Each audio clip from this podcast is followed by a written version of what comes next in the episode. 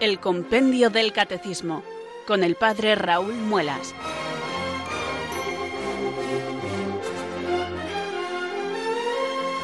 Muy buenas tardes, queridos oyentes de Radio María. Son las 4, las 3 en Canarias.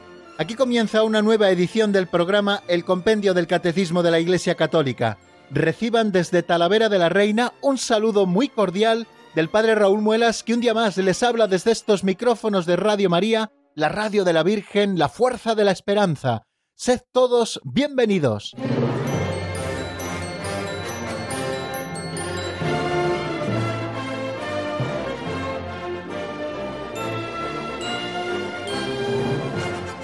¿Qué tal se encuentran queridos amigos? ¿Ya están dispuestos y preparados para que juntos abordemos una nueva edición de nuestro programa El Compendio del Catecismo de la Iglesia Católica? Ya saben que la primera acción que llevamos a cabo cada tarde es la de abrir físicamente el compendio del catecismo. Este es nuestro libro de texto, el compendio del catecismo de la Iglesia Católica, publicado por la Asociación de Editores del Catecismo. Un libro que es una pequeña joya que todos debemos tener en nuestra biblioteca. Se lo he dicho en muchas ocasiones que es bueno que podamos tener el libro en un formato digital para las tablets o para los teléfonos móviles, pero creo que hay determinados libros que es bueno que también los tengamos impresos, que los tengamos editados. Y creo que este es uno de ellos. Este, por una parte, y por otra parte, el Catecismo Mayor de la Iglesia, como le solemos llamar comúnmente, y también a veces en un alarde de confianza le llamamos el Catecismo Gordito. Yo creo que son dos libros que debemos tener en nuestra biblioteca y no para que hagan bonito en la biblioteca, sino para usarlos, para utilizarlos, para que pasemos sus hojas, para que los leamos, para que los estudiemos en definitiva. Ambos libros eh, hacen referencia el uno al otro. Primero salió el Catecismo Mayor de la Iglesia en el año 1992, promulgado por su santidad el Papa San Juan Pablo II, como un fruto granado del Concilio Vaticano II y que nunca le agradeceremos suficientemente al Papa San Juan Pablo II el que nos regalase este tesoro de doctrina, el Catecismo Mayor de la Iglesia con todas sus fuentes.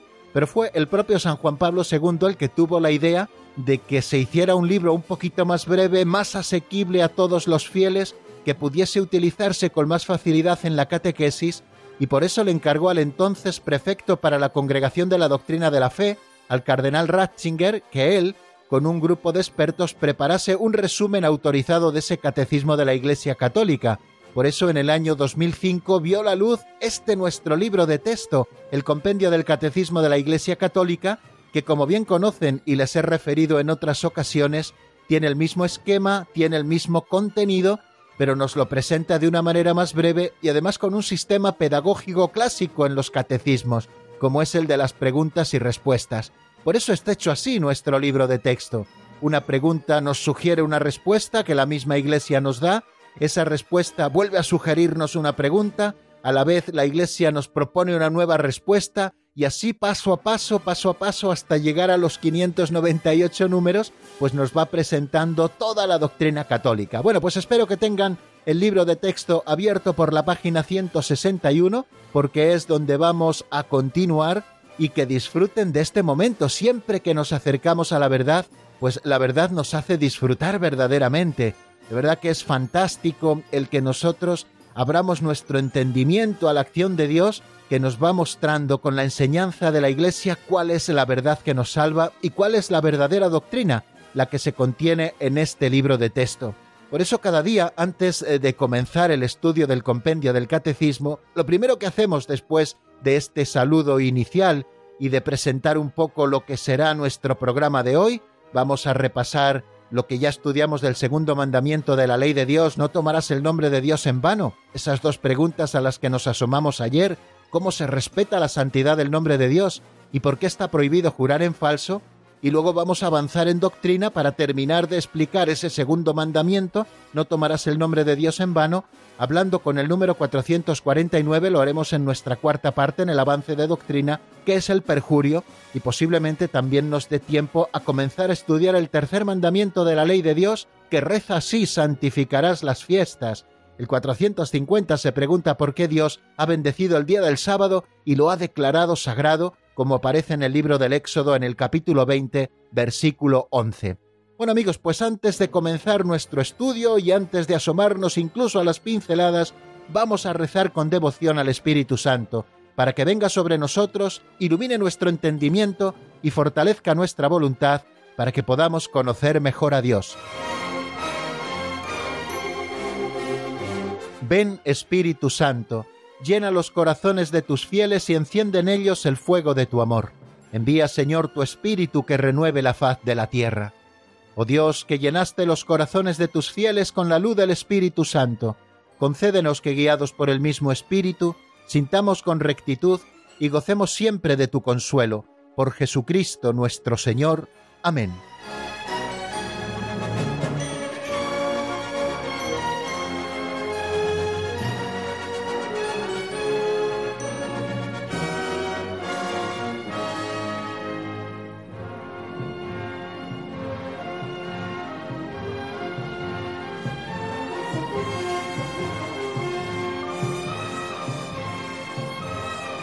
Importante a la hora de afrontar un programa de radio es hacerlo como hacemos todas las tareas en la vida, paso a paso, sin querer atropellarnos. A cada momento le basta su afán y eso es lo que nosotros queremos hacer con estas secciones o estos espacios o estos tiempos en los que hemos dividido nuestro programa y así lo venimos haciendo desde el pasado 8 de marzo del año 2018 cuando empezamos esta nueva etapa en el compendio del Catecismo de la Iglesia Católica.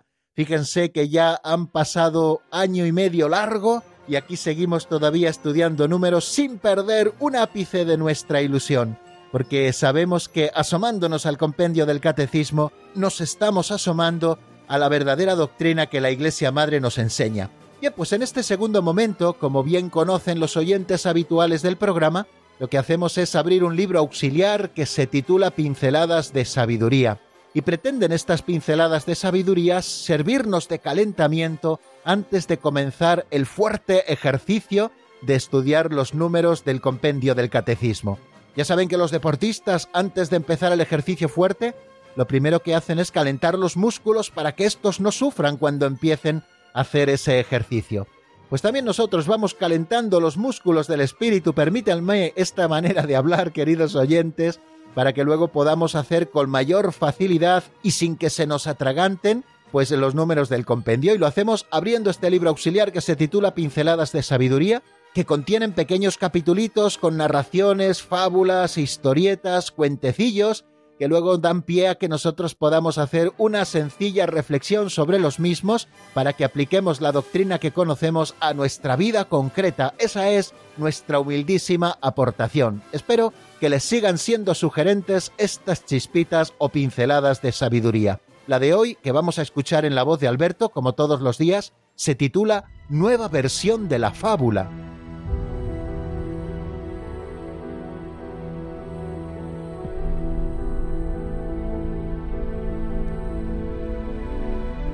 Nueva versión de la, de la fábula, Es muy conocida la fábula de la zorra y el cuervo.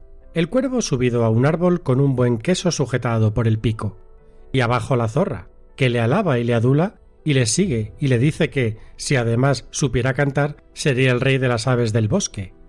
El cuervo cae en la trampa, se pone a cantar, deja caer el queso y la zorra, que era una zorra, se escapó gozosa con el queso. Sabía bien el arte de engañar y lo ejercía. Pero hay otra versión de la fábula muy enriquecida. La zorra adula al cuervo y le pide que cante. El cuervo sujeta el queso con la pata sobre el árbol y le contesta Señora gran zorra, conozco la fábula de la Fontaine, o sea, que hay que ser generosos, pero no necios. Jesús, que ya nos previno contra Herodes el zorro, nos dice además Los envío como ovejas en medio de lobos. Sean, pues, cautos como serpientes y sencillos como palomas y alabó el amo al administrador infiel por la sagacidad con que había procedido.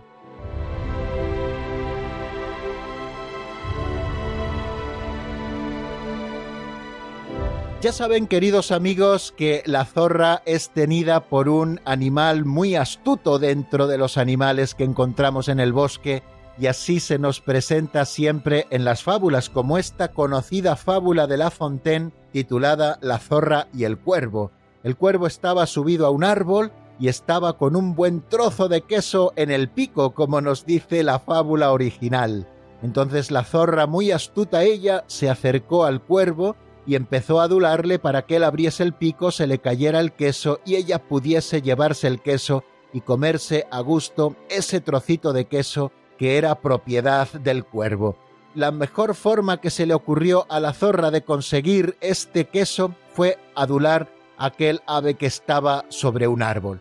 Y es que, queridos amigos, tenemos que precavernos mucho contra la adulación. Hablamos muchas veces, queridos oyentes, de la persecución, la persecución que siempre está presente en nuestra vida como cristianos. De alguna u otra manera, seremos perseguidos si somos auténticamente cristianos, porque si a nuestro Maestro le han perseguido, también a nosotros nos perseguirán. Pero muchas veces la persecución por parte del mundo adquiere diversos matices. El primero de los matices de la persecución es el de la adulación. ¿Cuántas veces nos dicen, de una manera más o menos expresa, pero bueno, tú siendo tan listo, ¿qué haces con esos cristianos? ¿O cómo eres tan crédulo de creer lo que la Iglesia nos está enseñando? Pero si ya las cosas no se llevan así, tú eres una persona moderna, no tienes que hacerte caso de nadie. Bueno, intentan adularnos, hinchar nuestro ego para que nosotros desistamos del seguimiento del Señor. Y esta es una manera muy sutil de persecución, la persecución a la que a veces recurre el mundo, que se llama adulación. Por eso tenemos que ser muy astutos para saber reconocer la adulación en cuanto se haga presente en nuestras vidas. Y muchas veces la adulación nos llega por parte de los enemigos de la fe, y nos llega de una manera muy sutil, y aquel que nos adula al final acaba siempre pidiéndonos su tributo. Y su tributo es perder el queso, en nuestro caso, queridos amigos, es perder la fe no nos dejemos adular por el mundo, que el mundo quiere ganarnos para su causa. Y cuando hablo del mundo me estoy refiriendo a ese conjunto de criterios que pugnan contra Dios y que muchas veces realizan o personifican algunas personas que nos rodean. Es un modo sutil de persecución, esto que estamos llamando la adulación. Pero es simpático, queridos amigos, el giro de guion que hace don Justo al presentarnos de una manera nueva la fábula de la zorra y el cuervo. La nueva versión de la fábula está como más enriquecida. La zorra empieza a adular al cuervo y le pide que cante para que sea el rey de las aves. Le dice, si cantas bien serás el rey de las aves, después de haberle hablado de su belleza, después de haberle hablado de su fuerza, etcétera, etcétera. Cosa que no eran para nada ciertas, por otra parte. Pero el cuervo, que era un animal bastante astuto, sujetó el queso con la pata y el árbol, y entonces se puso a cantar sin dejar soltar el trozo de queso. Y es que, como nos dice el cuervo en esa nueva fábula enriquecida, le contesta a la zorra, señora zorra, conozco la fábula de la Fontaine, así que no me la va a liar usted haciendo perder mi queso. Y don Justo saca una conclusión que creo que a nosotros también nos puede venir muy bien. Hay que ser generosos, pero no tenemos que ser necios. Y nos pone varios ejemplos del Evangelio, hasta tres, en los que Jesús nos previene para que seamos astutos, sed sencillos como palomas y astutos como serpientes. Uno de los ejemplos que nos pone aparece en Lucas 13, cuando llama a Herodes el zorro. Decidle a ese zorro, le dice a los fariseos a propósito de Herodes, que predicaré aquí, predicaré allá, y todo esto mientras sea preciso. También el Señor nos dijo que nos envía como ovejas en medio de lobos. Luego tenemos que estar muy atentos para no caer en manos de los lobos, porque si somos sencillos lo seremos como ovejas, pero tenemos que ser astutos para no caer en manos de los lobos, o tenemos que ser, como ya les decía, cautos como serpientes y sencillos como palomas. Esto lo encontramos en Mateo 10, versículo 16, o como aquel amo del administrador infiel que cuando el administrador vio que iba a perder su trabajo, empezó a ganarse amigos con el dinero ajeno, y el amo le alabó no por estarle robando parte de lo suyo, le alabó porque fue sagaz, porque ya para trabajar no tenía edad y mendigar le daba vergüenza, por lo tanto, procedió de aquella manera astuta para ganarse el sustento en los años que le quedaran de vida. Bueno, pues con esta astucia tenemos que movernos, queridos amigos, también en nuestra vida cristiana. no una astucia que nos lleve a engañar a los demás. Ojo, que eso no es lo que nos dice el Evangelio, ni muchísimo menos, todo lo contrario. Tenemos que ser astutos para no caer en las redes de aquellos que pretenden apartarnos del Señor. Tenemos que ser astutos también para que la palabra de Dios llegue a todos los rincones a los que podamos llegar nosotros. Por eso tenemos que actuar también con astucia, ser precavidos. Bueno, pues agradecemos, queridos amigos, esta enseñanza que hoy nos deja la nueva versión de la fábula.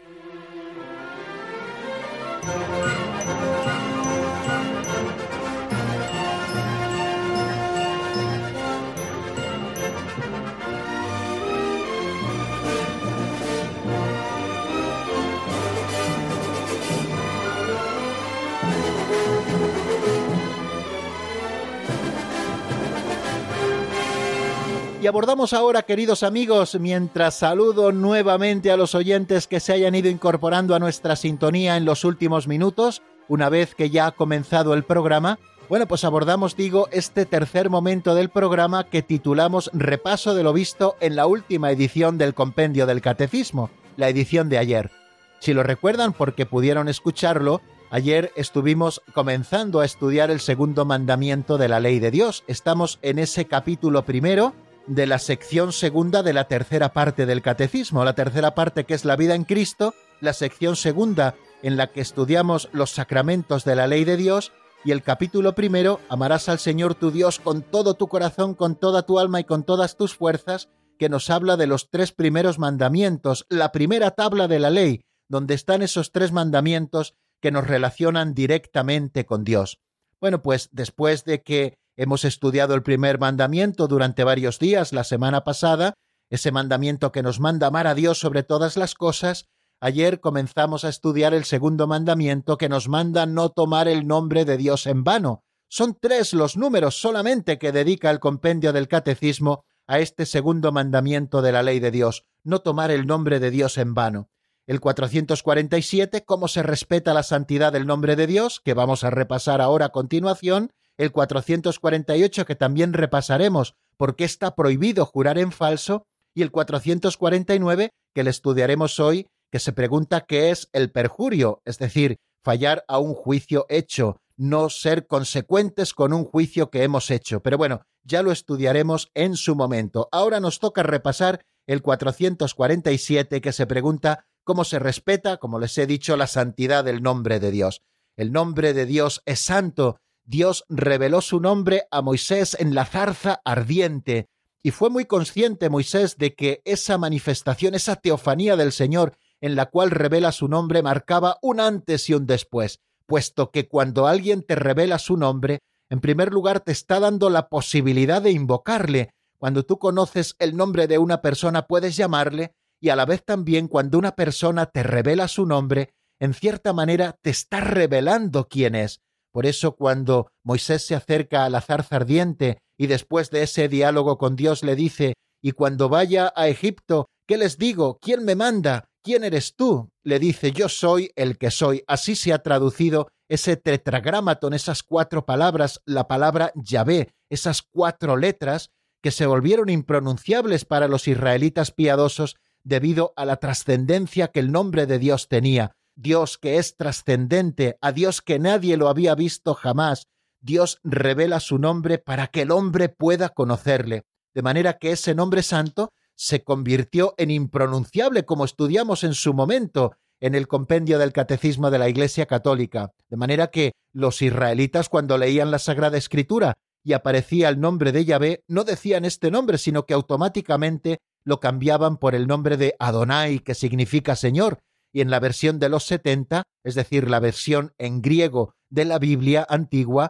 pues eh, se traduce por el término Kyrios, por el término Kyrios. Bueno, pues fijaros si es santo el nombre de Dios. ¿Cómo se respeta la santidad del nombre de Dios? se pregunta el 447. Nos dice textualmente este número del compendio que se respeta invocándolo, bendiciéndole, alabándole y glorificándole. Estos cuatro verbos, invocar, bendecir, alabar y glorificar, son para respetar la santidad del nombre de Dios. Si Dios revela su nombre y en cierta manera su intimidad junto con su nombre, yo soy el que es, el que ha sido, el que es y el que será, el que permanece para siempre, el que tiene el ser en su plenitud, el que nos ha hecho partícipes del ser porque Él nos ha creado.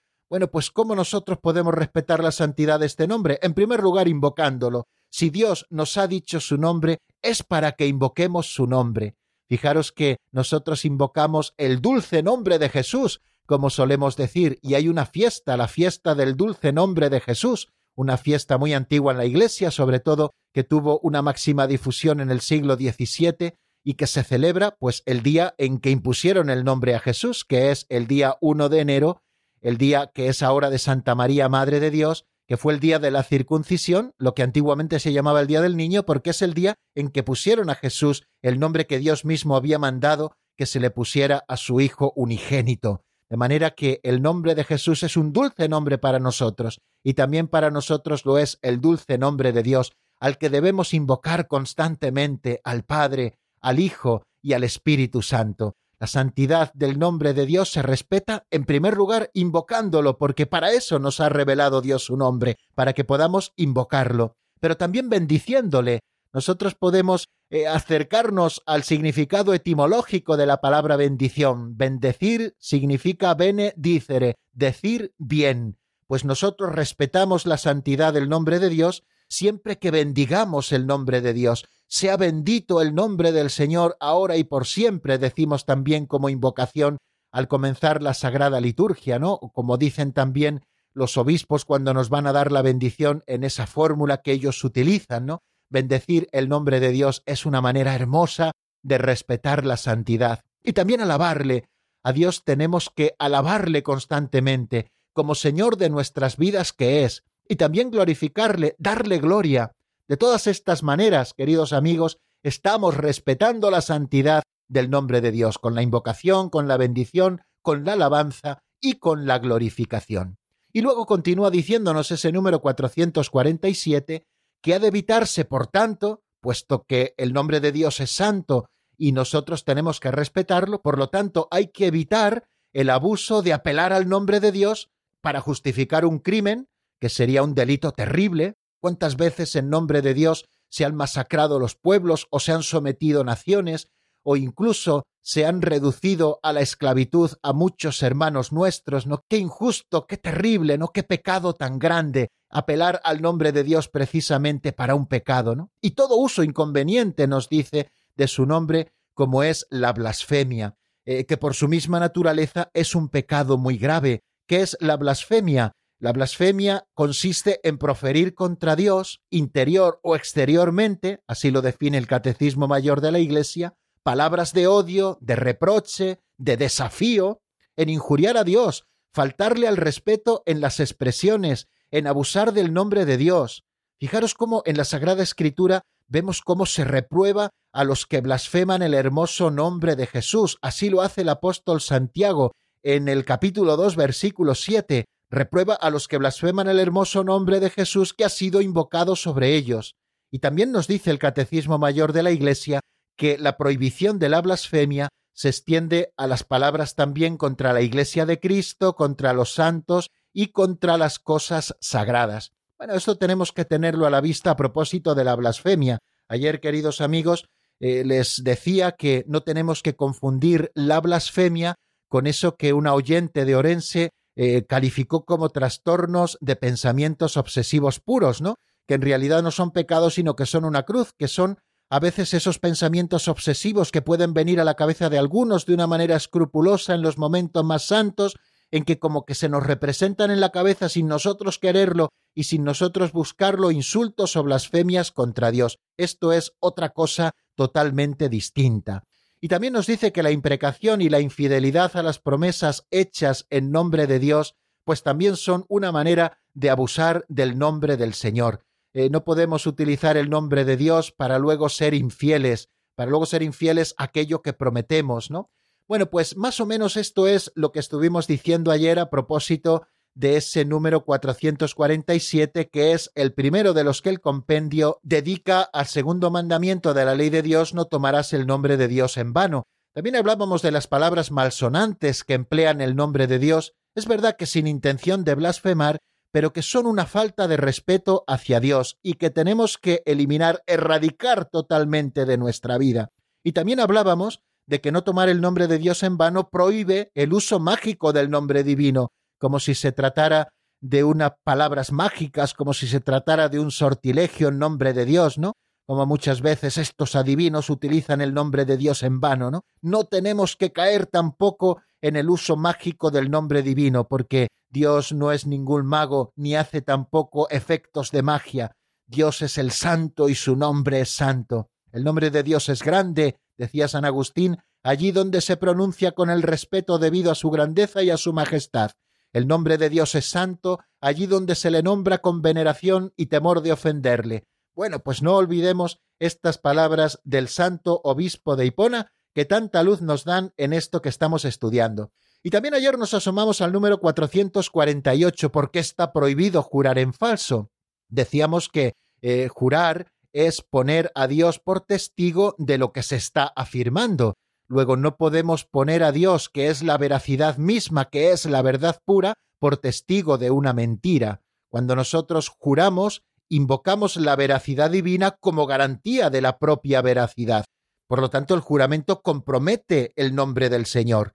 Al Señor tu Dios temerás, dice el libro del Deuteronomio, y a Él le servirás, por su nombre jurarás. Quiere decir que cuando ponemos a Dios por testigo de algo, tiene que ser auténtico, tiene que ser verdadero, porque Dios es la verdad y sería un pecado terrible ponerle como testigo de una mentira. Y a propósito de todo esto decíamos que no podemos jurar a tontas y a locas, solamente se permite el juramento en momentos verdaderamente importantes y solemnes de la vida, en cosas verdaderamente importantes. No podemos estar a cada momento y a cada bobada diciéndote lo juro. Nos dice el Señor que vuestro sí sea sí y que vuestro no sea no. Todo lo que pase de ahí viene del maligno. Pues ese ha de ser también nuestro modo de proceder pero hay momentos en la vida en que ponemos a Dios por testigo de cosas verdaderamente importantes. Por ejemplo, cuando vamos a un juicio de testigo, se nos pide si juramos decir toda la verdad y nada más que la verdad.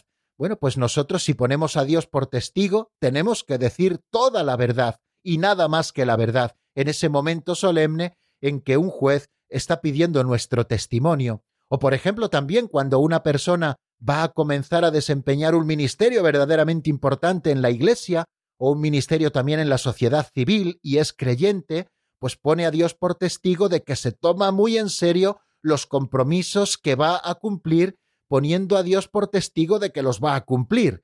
Por eso, por ejemplo, cuando un sacerdote va a tomar posesión como párroco de una parroquia, algo verdaderamente importante, pues hace ese juramento de fidelidad y hace proclamación de su fe, lo mismo también hacen los obispos y para otros ministerios eclesiales. Y también ocurre eh, en la vida civil, pues cuando, por ejemplo, un presidente del gobierno creyente o unos ministros creyentes juran su cargo, pues ponen a Dios por testigo de que cumplirán fielmente aquello a lo que se están comprometiendo en ese momento y ponen a Dios como testigo.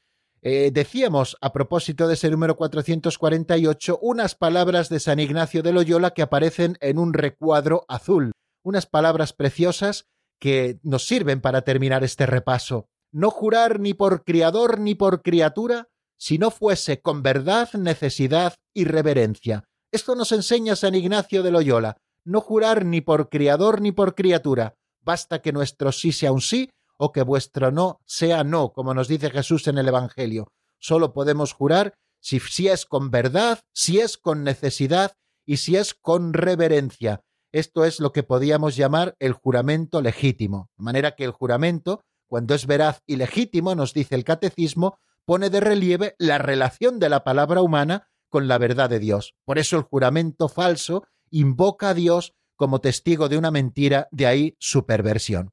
Bueno amigos, pues hasta aquí el repaso de lo que vimos en nuestro último programa, que fue el del día de ayer. Ahora, si me lo permiten, vamos a detenernos un momentito en la palabra y vamos a escuchar un tema musical para reflexionar sobre lo dicho y para prepararnos para el avance de doctrina. Escuchamos un canto de Irene Coronado titulado Vale la pena, sacado del álbum Nueva Luz. Lo escuchamos y enseguida estamos nuevamente juntos.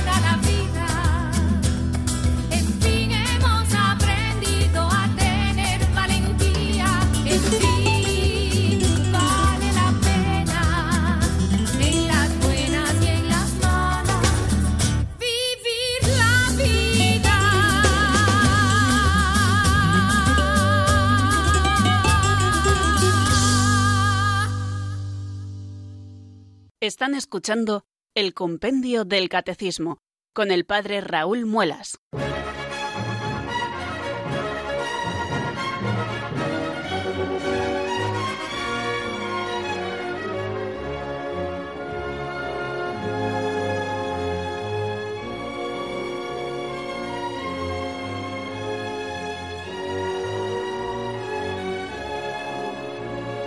Continuamos, queridos oyentes, en la sintonía de Radio María y vamos a dar ese tercer paso hacia el momento de nuestro programa en el que avanzamos en la doctrina. Es nuestro cuarto espacio, nuestra cuarta sección titulada así Avance de Doctrina. El número que nos encontramos para terminar ese segundo mandamiento de la ley de Dios es el 449, que se pregunta ¿qué es el perjurio? Bueno, pues lo primero Vamos a escuchar lo que nos dice el compendio, esa definición, en la voz de Marta Jara.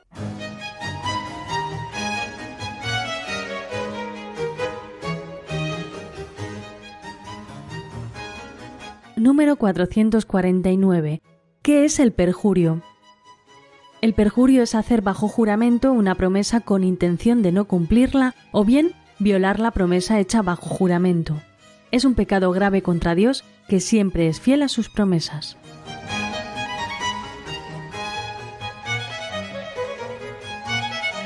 Bueno, yo creo que nos lo expresa de una manera muy sencilla y muy precisa este número 449, la definición de perjurio. El perjurio es hacer bajo juramento una promesa con intención de no cumplirla o bien violar la promesa hecha bajo juramento. O sea que se puede ser perjuro de dos maneras. Primero, haciendo una promesa que no voy a cumplir, yo hago un juramento de hacer algo que ya sé de antemano que no voy a hacer, por lo tanto estoy siendo perjuro desde el principio, y el otro caso es violar una promesa que se ha hecho bajo juramento. Yo hago una promesa bajo juramento, por ejemplo la de guardar y hacer guardar la Constitución, y luego violo esa promesa. Estoy siendo, por lo tanto, un perjuro, porque he puesto a Dios como testigo de algo que no estoy cumpliendo. Nos dice el número 449 que es un pecado grave contra Dios que siempre es fiel a sus promesas. Quiere decir que aquel que no cumple las promesas que solemnemente ha hecho a Dios está pecando gravemente contra él porque Dios ante todo es fiel a sus promesas, como lo define tantas veces la propia Sagrada Escritura cumple las promesas de los padres en los hijos y así hasta la tercera o cuarta generación, dice en algún momento la escritura. Por lo tanto, es perjuro quien, bajo juramento, siempre tiene que estar el juramento, hace una promesa que no tiene intención de cumplir o que después de haber prometido bajo juramento no mantiene esa promesa. El perjurio constituye, por lo tanto, una grave falta de respeto hacia el Señor, que es el dueño de toda palabra, Así nos lo expresa también el Catecismo Mayor de la Iglesia. comprometerse mediante juramento a hacer una obra mala, también es contrario a la santidad del nombre divino. Por lo tanto, cuando nos habla de perjurio el Catecismo Mayor en el número 2152, nos habla de estas cosas que hemos escuchado en el 449 y también nos habla de que es contrario a la santidad del nombre divino comprometerse mediante juramento a hacer una obra mala. Yo juro ante Dios que me voy a vengar de la muerte de no sé quién. Bueno, pues estoy cometiendo un pecado muy grave porque estoy usando la santidad del nombre divino para algo que en sí es malo, como es arrebatarle la vida a otra persona. ¿Qué más cosas podíamos decir a propósito del juramento y del perjurio exactamente, que es de lo que estamos hablando en este 449? Pues que Jesús expuso el segundo mandamiento en el Sermón de la Montaña diciendo lo siguiente, Habéis oído que se dijo a los antiguos, no perjurarás, sino que cumplirás al Señor tus juramentos. Pues yo os digo que no juréis el modo alguno, sea vuestro lenguaje sí, sí, no, no, que lo que pasa de aquí viene del maligno.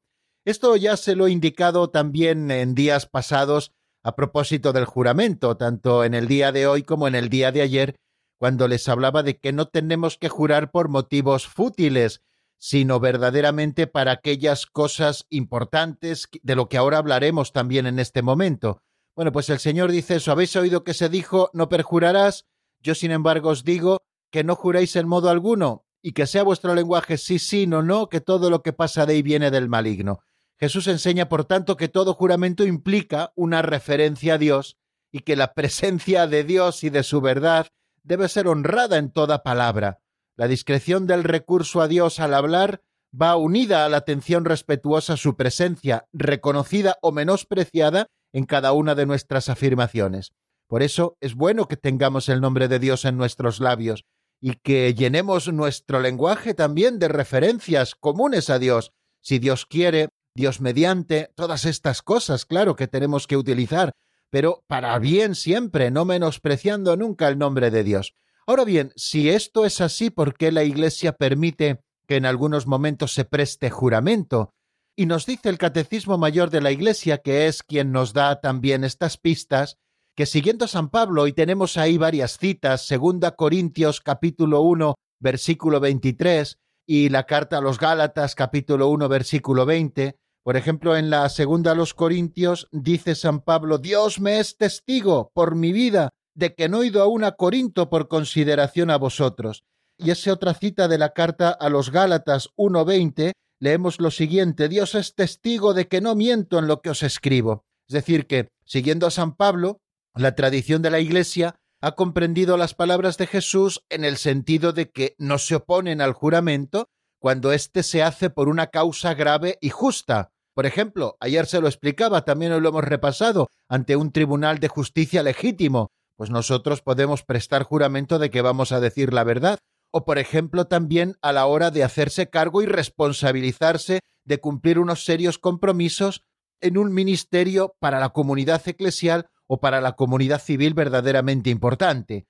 Fijaros lo que nos dice el canon 1199 en el párrafo primero.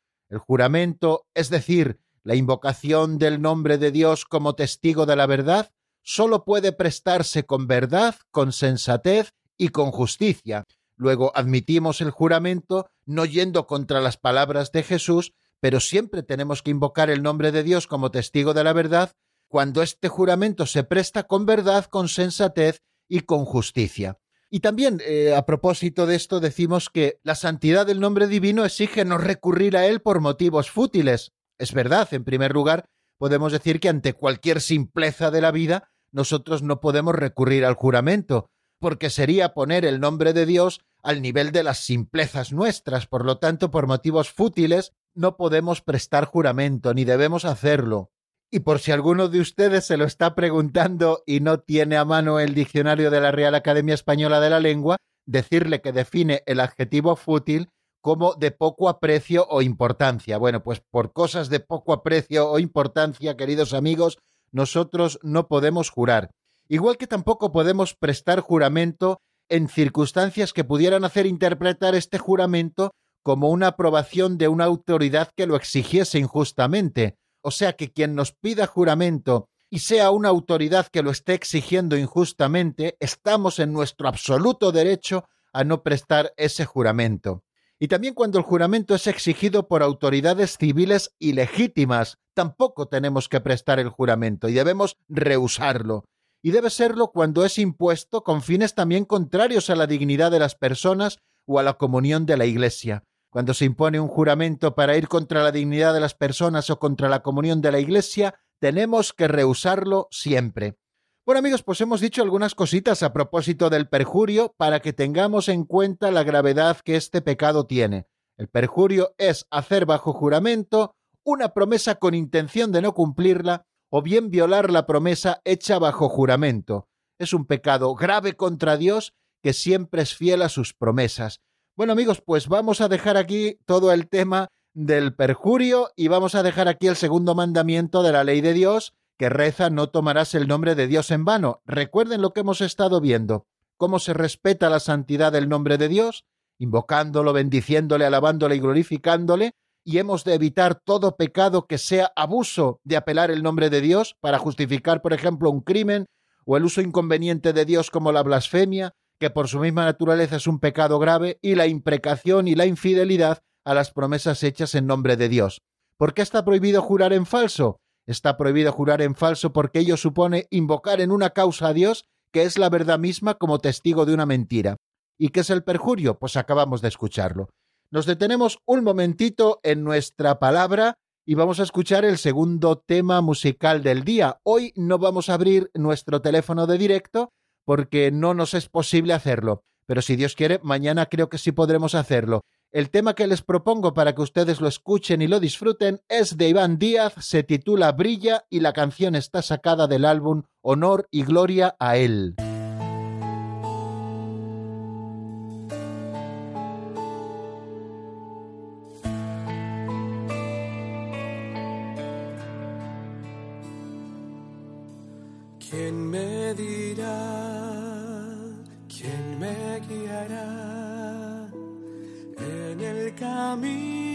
Seguir. A quien seguiré para no caer y hacia las tinieblas no ir. No temeré, no dudaré al buscar la auténtica luz se apagará, siempre brillará la luz, la luz de Jesús.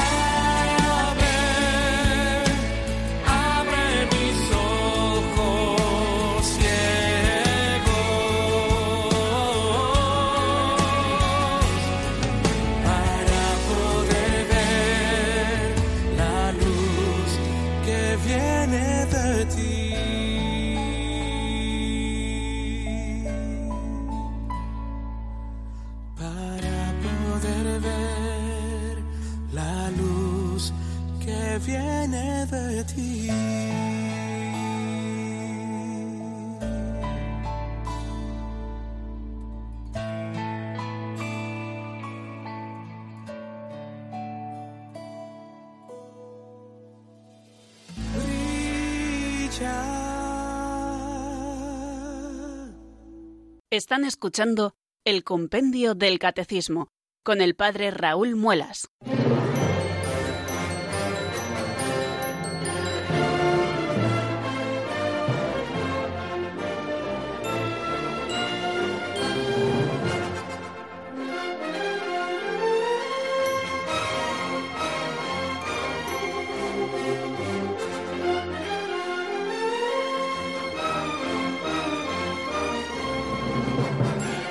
Y ahora sí, queridos amigos, comenzamos a estudiar el tercer mandamiento de la ley de Dios, que como bien sabe reza así, santificarás las fiestas. Comenzamos el tercer artículo o el tercer epígrafe de ese primer capítulo, amarás al Señor tu Dios con todo tu corazón, con toda tu alma y con todas tus fuerzas, que estamos estudiando en este momento. Este capítulo primero eh, se refiere especialmente a los mandamientos contenidos en la primera tabla, aquellos que hacen referencia directa a Dios.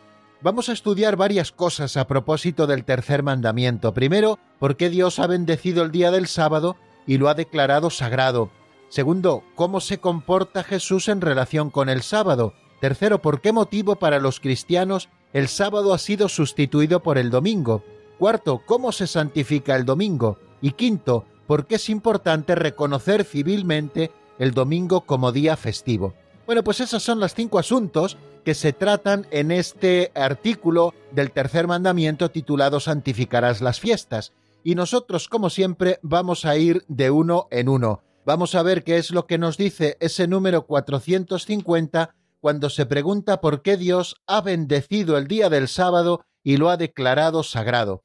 Antes de escuchar lo que nos dice el compendio en la voz de Marta Jara, les recuerdo lo que encontramos en el libro del Éxodo capítulo 20 desde los versículos 8 al 12. Dice así, recuerda el día del sábado para santificarlo. Seis días trabajarás y harás todos tus trabajos, pero el séptimo es día de descanso para el Señor tu Dios.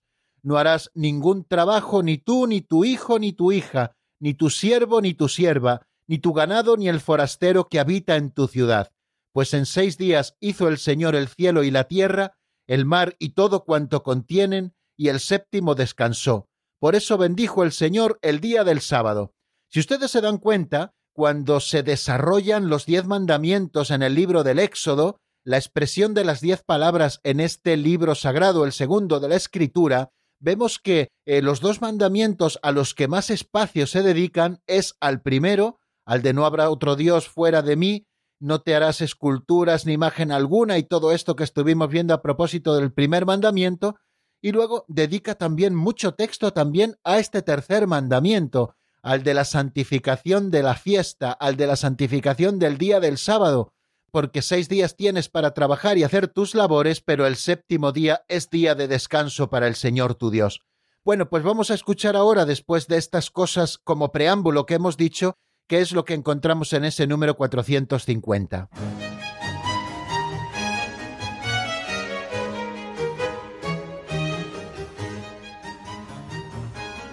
Número 450. ¿Por qué Dios ha bendecido el día del sábado y lo ha declarado sagrado?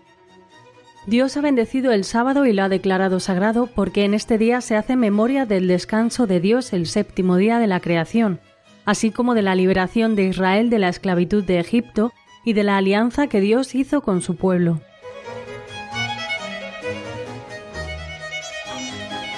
Bueno, acabamos de escucharlo. Dios ha bendecido el sábado y lo ha declarado sagrado, porque en este día se hace memoria del descanso de Dios, el séptimo día de la creación, así como de la liberación de Israel de la esclavitud de Egipto y de la alianza que Dios hizo con su pueblo. El sábado es un día sagrado por tres razones nos dice el 450, y por lo tanto ha de ser un día de descanso en el Señor, porque en primer lugar Dios descansó el séptimo día, en segundo lugar porque recordamos la liberación de Israel de la esclavitud de Egipto, el Señor con mano poderosa y brazo extendido nos libró de la esclavitud y nos hizo hombres libres, Y tercera razón, porque Dios hizo alianza con su pueblo. En el monte santo, según esta alianza, yo seré vuestro Dios y vosotros seréis mi pueblo. Y las cláusulas precisamente de esa alianza son estos diez mandamientos. El tercer mandamiento del Decálogo, por tanto, proclama la santidad del sábado. Fijaros en el libro del Éxodo, también en el capítulo 31, lo que nos dice la Escritura. El día séptimo será día de descanso completo, consagrado al Señor. La Escritura, por tanto, hace a este propósito memoria de la creación, pues en seis días hizo el Señor el cielo y la tierra, el mar y todo cuanto contienen, y el séptimo descansó. Por eso bendijo el Señor el día del sábado y lo hizo sagrado. Y también es la escritura, como antes les decía, la que ve el día del Señor como un memorial de la liberación de Israel de la esclavitud de Egipto. Es en el libro del Deuteronomio, capítulo 5, versículo 15, donde leemos, Acuérdate de que fuiste esclavo en el país de Egipto, y de que el Señor tu Dios te sacó de allí con mano fuerte y tenso brazo. Por eso el Señor tu Dios te ha mandado guardar el día del sábado. Y también Dios confió a Israel el sábado para que lo guardara como un signo de la alianza inquebrantable.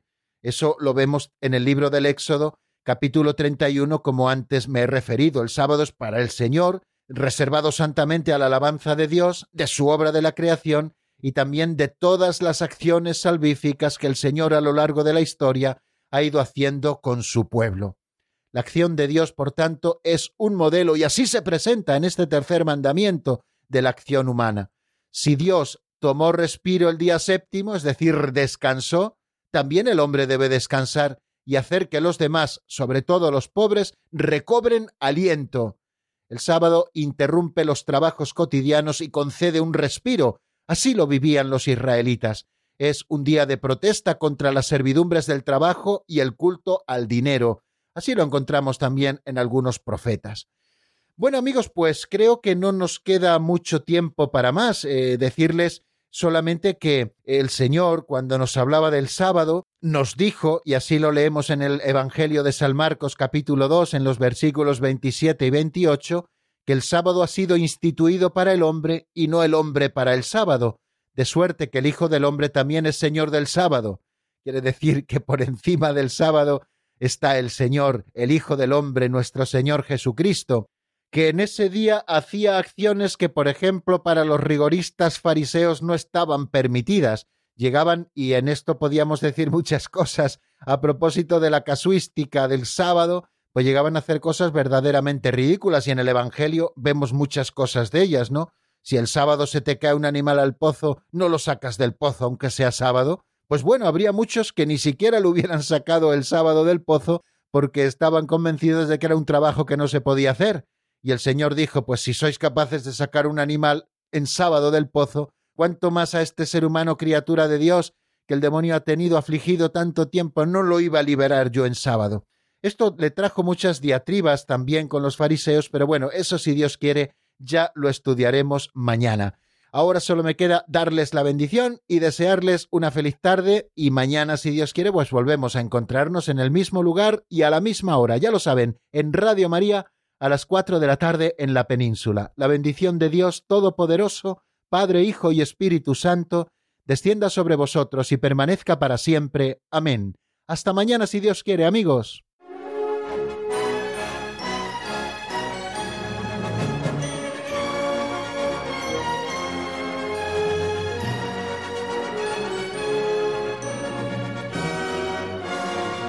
El Compendio del Catecismo con el Padre Raúl Muelas.